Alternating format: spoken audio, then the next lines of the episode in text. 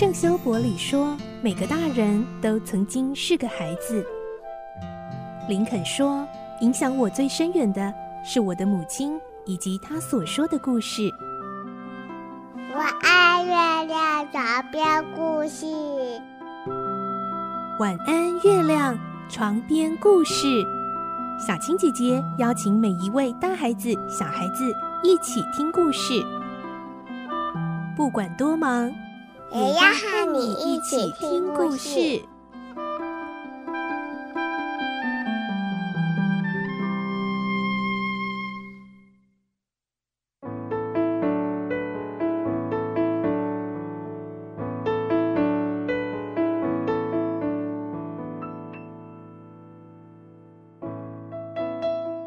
晚安，欢迎你和我们一起听故事。我是小青姐姐，我们继续来听奇岩城的故事。今天是第十集，我们会听到一集到为了追查案件，继续四处奔波。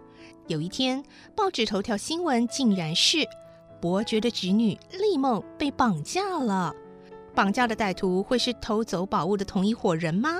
他们为什么要绑架丽梦呢？来听今天的故事。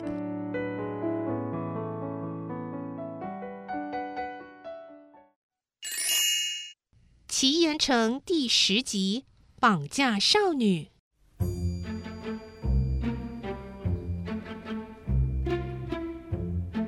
六月六号星期六放假，再加上星期日，两天连休。一集到想利用这两天的假期协助侦查这件案子，于是坐上开往第二埔的快车。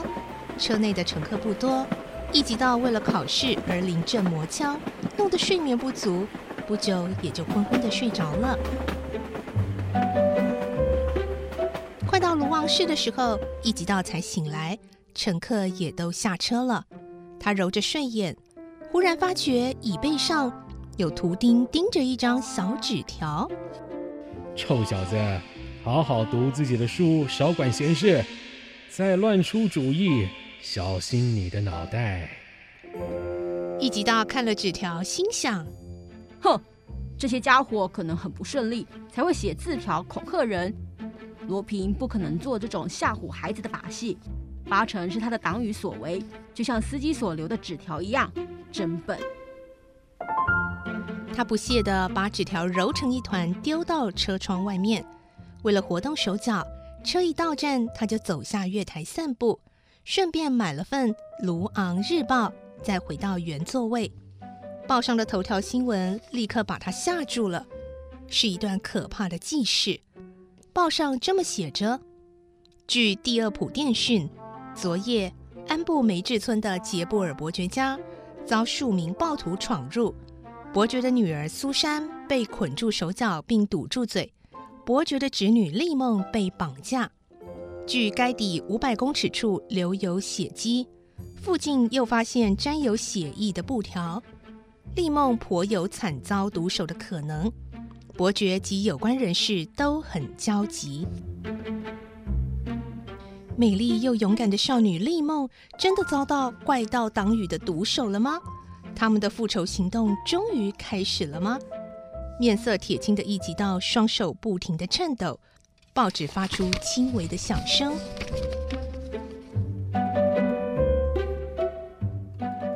假如。丽梦真的被杀，罗平一定是死在地下室了。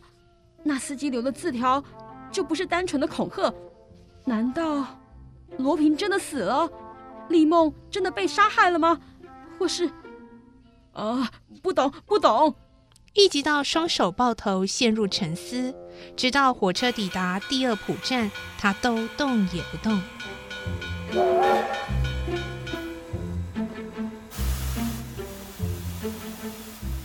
出了车站，他叫了一部车前往伯爵家。刚要进门，恰巧和检察官碰面。检察官的脸色是灰白的。一集到问：“报纸上刊登的是真的吗？”“是事实。我也很惊奇，刚刚才赶到。”“除了报上刊载的以外，还有其他消息吗？”“没有啊，我现在正想展开搜查网。”来找寻罪犯的踪迹。检察官正想走回伯爵家，一个警官伸手递给他一个皱巴巴的黄色纸团，说：“嗯嗯，这是在带血布条附近找到的。”检察官把纸团展开来看了一下，没多大兴趣的说：“哎，好像没什么参考价值。”说着就交给一级道。一级道拿着纸片反复仔细看着，上面写着令人费解的密码。他想，或许谜底就在这里。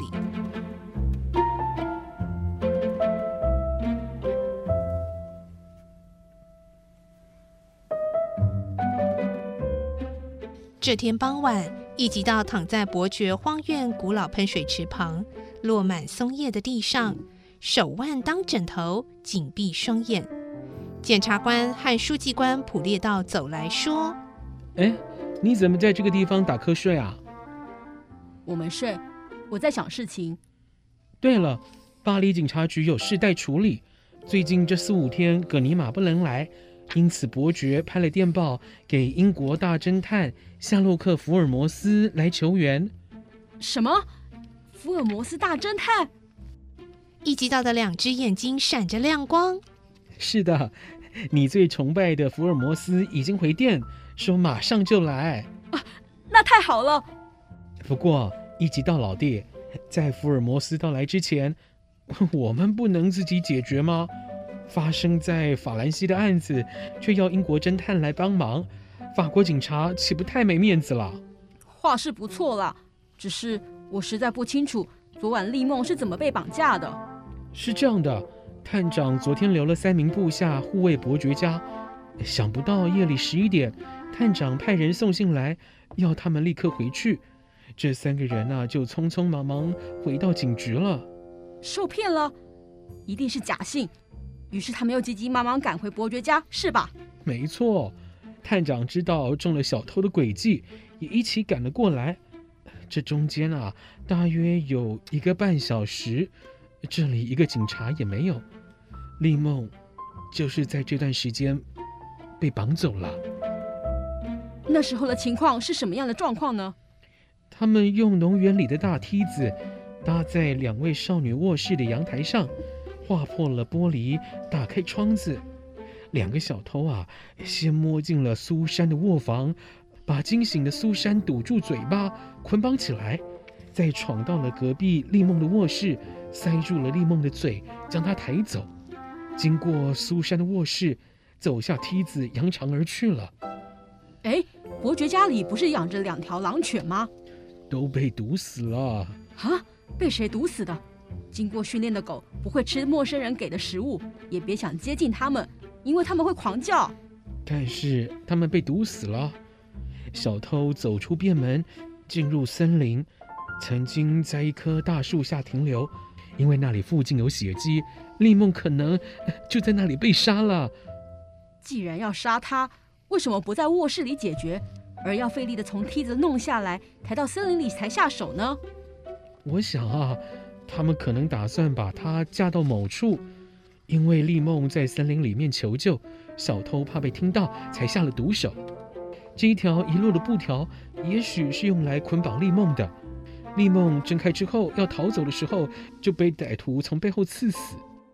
唉，总之啊，他应该真的被杀了。但是尸体呢？还没发现，不过小偷的足迹一直到海岸绝壁上一座古老坟墓那边，那个绝壁啊，有一百公尺以上哎，下面呢、啊、是岩石嶙峋的海岸，几个大浪涌来，说不定两三天尸体就会被冲上岸了。